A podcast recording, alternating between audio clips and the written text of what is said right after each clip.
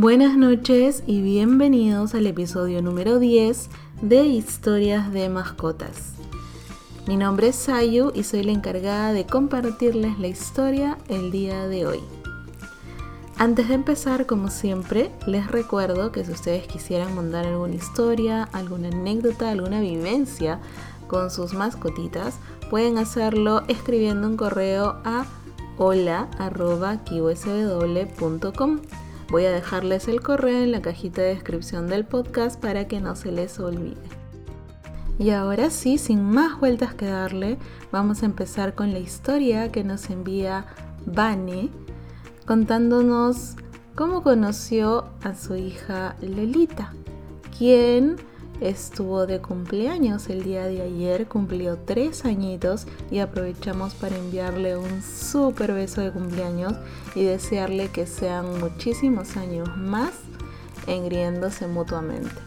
Y si ustedes quieren conocer a Lolita y seguirla en su cuenta de Instagram, también se las voy a dejar en la cajita de descripción del podcast. La cuenta es Lolitas Shih Tzu 1 para que puedan ahí seguir sus aventuras. Habiendo dicho esto, ahora sí empezaré a leer el correo. Hola chicos, les saluda Vane, mami de Lolis. Juntas hemos escuchado todos sus podcasts y nos sorprendemos cada noche con las historias contadas, ya que cada una de ellas es más linda que la otra. Y es así como en esta noche de insomnio nos animamos a contarles la nuestra. No sé si se han dado cuenta, pero la personalidad de mi gordita es un poquitín extrovertida, así que ella decidió contarles nuestra historia desde su perspectiva y como cuando se pone en plan de protagonista no hay quien la pare, le ayudé a escribirles lo siguiente. Olis, mi nombre es Lolita y hoy les quiero contar un poquito más de mí. Primero decirles que yo no soy una perrita rescatada, sin embargo, rescaté a una familia entera, ya que desde muy pequeña descubrí que soy terapeuta de vocación y ahora sabrán por qué. Todo empezó cuando tenía un mes y tres semanas. Recuerdo vagamente a un par de personas cargarme, mirarme y revisarme al milímetro.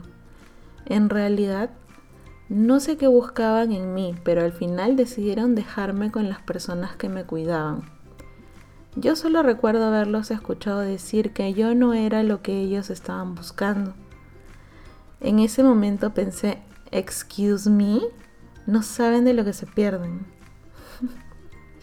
sí, sí, tal vez suene algo arrogante de mi parte, pero desde pequeña soy consciente de lo importante que somos todos los animalitos en la vida de los humanos, y esos humanos se perdieron de esta belleza.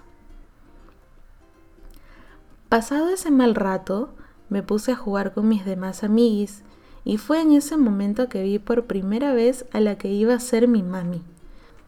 Recuerdo que venía acompañando a una amiga suya, quien llevaba a su pequeñito a vacunar. Después de brindarle apoyo moral desde lejos al pequeñín, me dediqué a analizar a Vanessa, así se llamaba. Ella era muy seria, tenía la mirada triste y sentí que su corazón estaba hecho pedacitos y eso no lo podía soportar. Yo necesitaba ayudarla.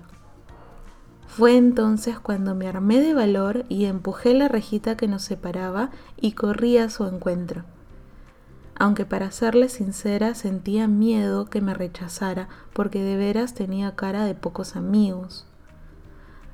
Pero conocedora de mi carisma natural, me atreví y la conquisté desde el primer momento. Ella dijo, uy, un escapista, y me cargó delicadamente. Yo estaba muy feliz porque sentí que lo hizo con mucho cariño. Después de todo, esta chica con cara de brujis no era tan mala, pensé. Enseguida le di muchas lamiditas y la vi sonreír por primera vez. Pasado un tiempo supe que esa sonrisa era la primera que esbozaba en su rostro después de casi tres años. Vanessa no pudo separarse de mí y en ese momento decidió llevarme con ella. Es que sí, señores, soy irresistible. Aquí vendría mi típico hashtag La modestia me caracteriza. Bueno, sigo con la historia. Llegué a mi nueva casa y oh my god, me recibieron mi tía Mari y mi yayita, que es como mi abu postiza, pero no le digan porque ella se cree joven aún. Bueno, empecé a explorar el lugar. Era lindo y acogedor, pero sentí que había mucha tristeza. ¿Y cómo no iba a sentirla? Si luego me enteré que los papis de mi mami y la tía Mari se habían ido al cielo y que también para colmo Fonsi, su perrito anterior, había decidido irse con ellos. Entonces literalmente, como una vez lo dijo mi mami, ellas en ese momento estaban sin padre, ni madre, ni perrito que les ladre. Con razón se sentía tanta tristeza en el ambiente. Pero esa familia no contaba con que yo era terapeuta de vocación y desde el primer momento me dediqué a sanarlas. No había día en que mis chicas superpoderosas, Mami, Tía Mari y Yayita, dejaran de sonreír porque esa era mi misión, llenarlas de amor y de momentos de felicidad. Poco a poco junté los pedacitos del corazón de mi mami y los fui pegando con lamiditas y cariñitos. Habían días mejores que otros, porque todo es un proceso, pero yo sabía que lograría mi objetivo, que era el hacerla feliz. Y así fue, ya llevo en casa casi tres años liderando este matriarcado porque aunque ellas no lo acepten, son mi manada y yo estoy aquí para protegerlas. Ah, por cierto, ya les di de alta. ya su corazón sanó y han vuelto a ser las de antes. ¿Cómo lo sé? Es secreto profesional. Solo puedo decirles que recibí un feedback del más allá en una de esas conversaciones que tuve con Fonsi. Fue él quien me ayudó a comprenderlas, a mimarlas y a acostarme a su lado de la manera que él lo hacía. Mami siempre dice que soy como él, pero yo le respondo con que soy una versión mejorada y un poco más loca.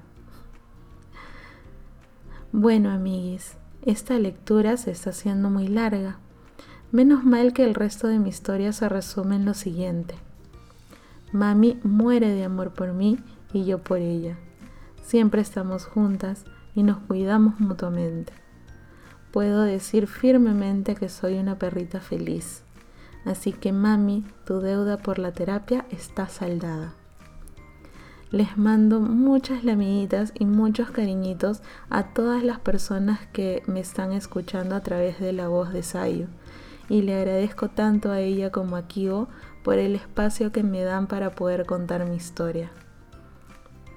Ahora sí me despido, no sin antes decirles que pueden agendar sus consultas profesionales conmigo al siguiente número. Mentira, no lo necesitan, cada uno de ustedes tienen su propio terapeuta en casa. Sí, sí, esos pequeñitos de cuatro patitas que los llenan de amor. Así que todos tienen trato personalizado y eso me alegra muchísimo. Les mando mucho, mucho amor y ahora sí, good night.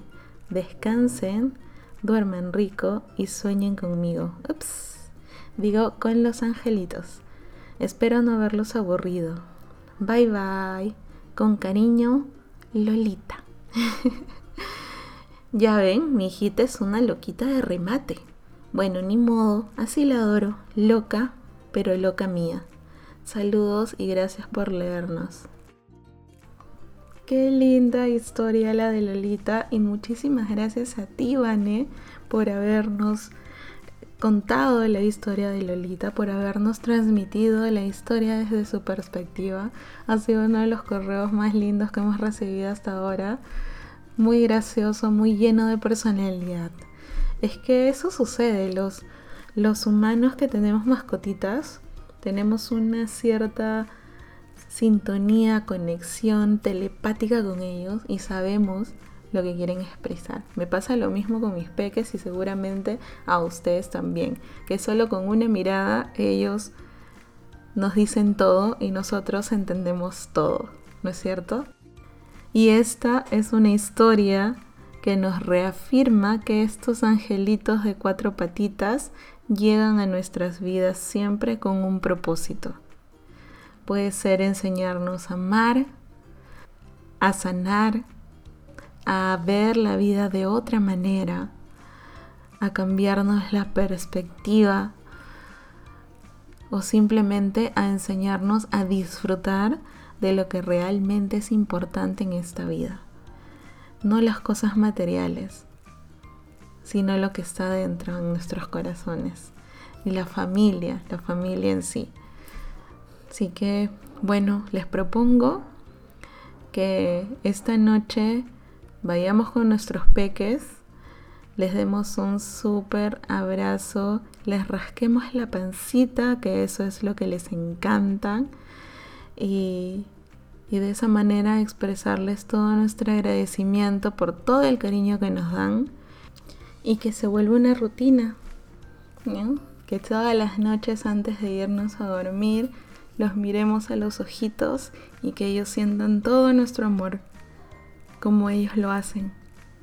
Porque no sé si a ustedes les ha pasado, pero a mí me pasa siempre que cuando ellos presienten de que estás cansado, estresado, malhumorado o algún sentimiento que no sea muy positivo, ellos van y te buscan y quieren llamar la atención con su patita o te traen su juguete favorito o simplemente te miran a los ojos como para que tú te desconectes de lo que estabas pensando, te olvides por un momento y te llenes de ternura.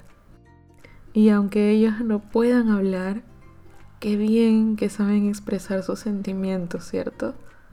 Y bueno, así termina el episodio del día de hoy con una linda reflexión y espero que se animen a, cumplir el reto que les propongo. Ahora sí me despido, yo les deseo unos muy dulces sueños y nos reencontramos de lunes a viernes a las 9 de la noche aquí en Historias de Mascotas. Les mando un besote. Bye bye.